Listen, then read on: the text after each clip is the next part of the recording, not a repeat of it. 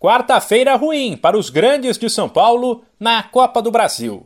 Os três que jogaram pela terceira fase tropeçaram. Fora de casa contra a Portuguesa do Rio de Janeiro, o Corinthians apenas empatou por 1 a 1. É claro que a equipe tem condições de reverter o placar na volta, em Itaquera, mas contra um time da quarta divisão, o torcedor esperava mais. Cheio de reservas, já que sábado tem clássico contra o Palmeiras, o Alvinegro foi surpreendido logo no primeiro minuto, quando a portuguesa pressionou e fez 1 a 0.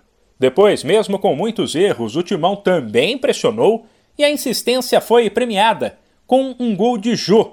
Para o técnico Vitor Pereira, o fato de o Corinthians ter sido vazado tão cedo mudou a história do jogo e deixou os atletas mais ansiosos. O primeiro gol do, do adversário hoje condicionou-nos, condicionou porque assim, estas equipas estas equipas que, enquanto mantêm a esperança e o resultado positivo, eh, mantêm-se organizadas. Eh, nós tivemos algumas oportunidades para, para fazer gol, não fizemos, começamos a jogar de forma um bocadinho precipitada, eh, precipitamos um bocadinho na finalização, mas é o que eu digo, são dores de crescimento, porquê? Porque estes jogadores precisam de crescer, é preciso correr alguns riscos e hoje foi um jogo em que tivemos que arriscar, tivemos que arriscar um bocadinho, eh, mas a, a, confiança tem que vir, a confiança destes jogadores tem que começar a aparecer, a tranquilidade tem que começar a aparecer. Como a Copa do Brasil não usa mais o gol fora de casa como critério de desempate, quem vencer na volta se classifica e nova igualdade leva para pênaltis.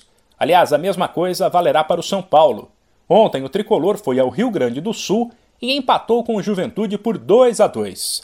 E poderia ter sido pior para o São Paulo.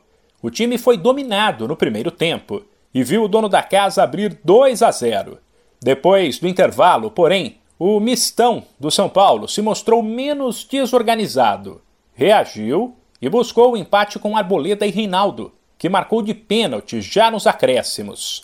No caso do Santos, porém, não teve jeito Fora de casa, o Peixe foi derrotado pelo Coritiba por 1 a 0.